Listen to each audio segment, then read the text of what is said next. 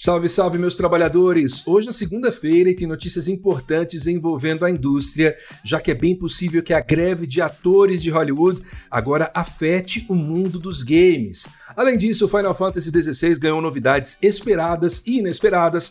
Um estúdio de games tradicional fechou as portas e nós temos uma grande semana de lançamentos pela frente. Eu sou Guilherme Dias e você confere tudo isso e muito mais na edição do dia 4 de setembro do Ping, o seu programa de games que começa agora.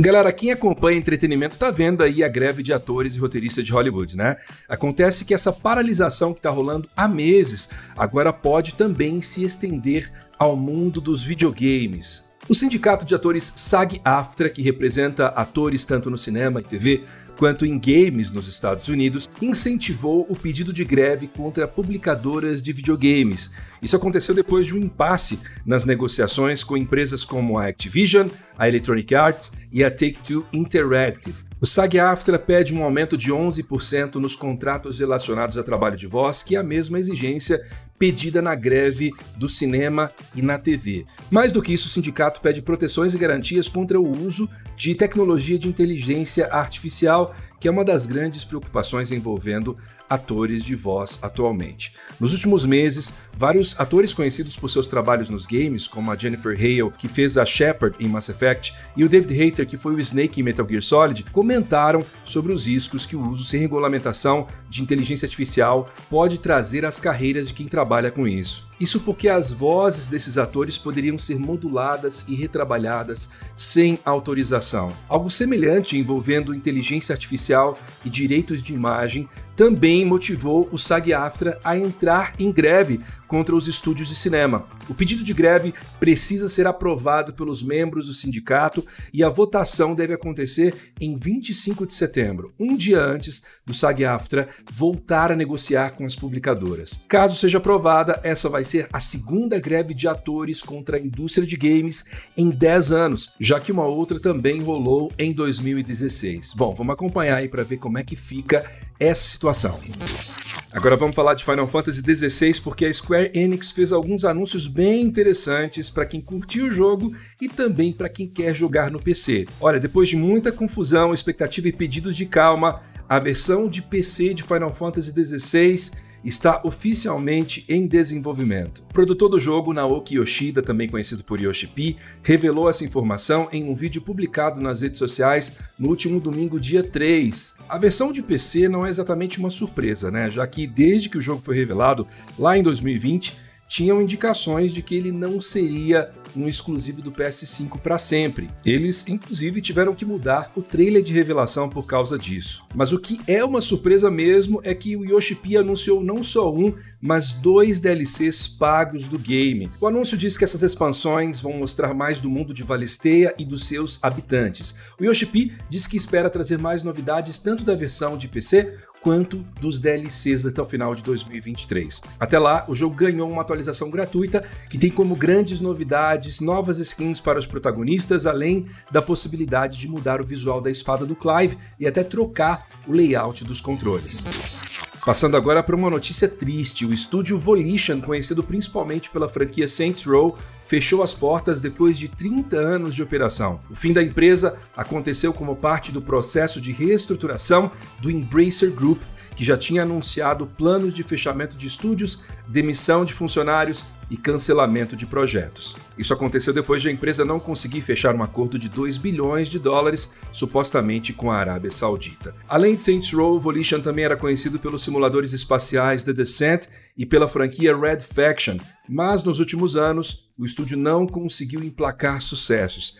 Primeiro com Agents of Mayhem e depois com o reboot de Saints Row, que teve um lançamento desastroso no ano passado. Bom, é um fim bem triste para um estúdio com um histórico tão longo e a gente espera aqui que as pessoas afetadas pelo fechamento encontrem novos empregos o mais rápido possível, né? Eu falei na semana passada, mas vou dar uma reforçada aqui. O Saints Row, o último jogo do Volition, vai estar disponível na PS Plus agora durante o mês de setembro, a partir do dia 5.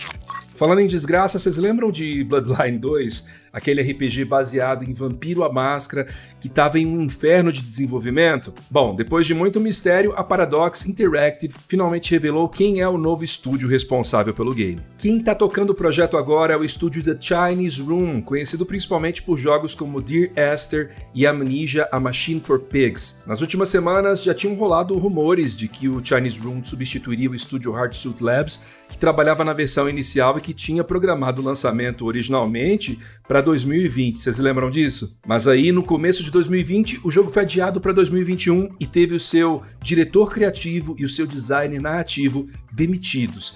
Daí, em 2021, a Paradox não só adiou o jogo indefinidamente, como tirou ele das mãos do Hardsuit Labs. O projeto quase chegou a ser cancelado, mas no fim a Paradox repassou ele para o Chinese Room, que deve mostrar mais novidades de gameplay em janeiro de 2024. A nova previsão de lançamento para o jogo agora é para o final do ano que vem. Bom, pelo menos por enquanto, né? Vai saber. Galera, e como é segunda-feira, nós vamos para os lançamentos da semana, que tem alguns dos jogos mais esperados do ano. Começando na terça-feira, dia 5, com Rune Factory 3 Special. É uma nova versão do clássico RPG de Fazendinha, em que o protagonista Micah deve trazer equilíbrio ao mundo e fazer humanos e monstros conviverem em harmonia. Entre as novidades dessa versão tem uma nova série de missões quando você casar com um dos 11 interesses românticos do jogo, mais um modo de dificuldade extremo. O game sai para PC e Nintendo Switch. Ainda no dia 5 tem Chants of Senar, um jogo indie de quebra-cabeças inspirado na história da Torre de Babel, em que o jogador deve unir os povos ao decifrar seus diferentes idiomas. Ele vai estar disponível para PC, PlayStation 4 e 5 e Nintendo Switch. Depois de alguns dias no acesso antecipado, Starfield finalmente vai estar disponível para geral a partir do dia 6 de setembro. O lançamento acontece tanto no PC quanto no Xbox Series, lembrando que ele vai estar disponível no catálogo do Game Pass. Dia 6 também é o lançamento de Baldur's Gate 3 no PlayStation 5, pouco mais de um mês depois de ele se tornar um dos RPGs de computador mais aclamados de todos os tempos. O jogo da Larian foi um sucesso de crítica por conta da sua narrativa, mundo e combate, e no console da Sony ele vai contar com multiplayer cooperativo online e em tela dividida. O estúdio ainda promete uma versão para Xbox Series até o final do ano. No feriado do dia 7 de setembro, 26 anos depois do lançamento de Final Fantasy VII no ocidente, chega Final Fantasy VII Ever Crisis no iOS e no Android. Vai ser um pacotão juntando a narrativa inteira da coletânea. Além das histórias de Zack e Cloud, Ever Crisis também conta com uma campanha inédita estrelando um jovem Sephiroth. Você quer mais jogo de fazendinha? Então fica de olho porque no dia 8 de outubro sai Fae Farm, que traz mais elementos de magia ao gênero. No jogo, você e até mais três jogadores podem cuidar de uma fazenda mística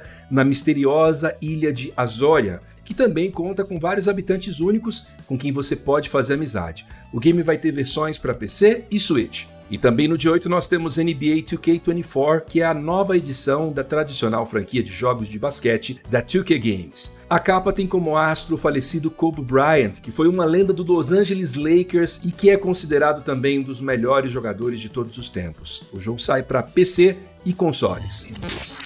E antes de encerrar, vamos para os aniversários desse dia 4 de setembro, começando com os 10 anos de Outlast, que saiu em 2013 para o PC e que ajudou a revitalizar o gênero de horror entre o grande público dos games. Pulando para 2020, três anos atrás, saiu Paradise Killer, um jogo de investigação inusitado em que você deve encontrar o responsável por um assassinato que aconteceu literalmente em um paraíso divino. E também em 2020 saiu Tony Hawk's Pro Skater 1 mais 2, 1 plus 2, como você quiser chamar, que trouxe de volta a glória a uma das grandes franquias de games dos anos 2000, além de finalmente incluir Charlie Brown Jr. na sua trilha sonora.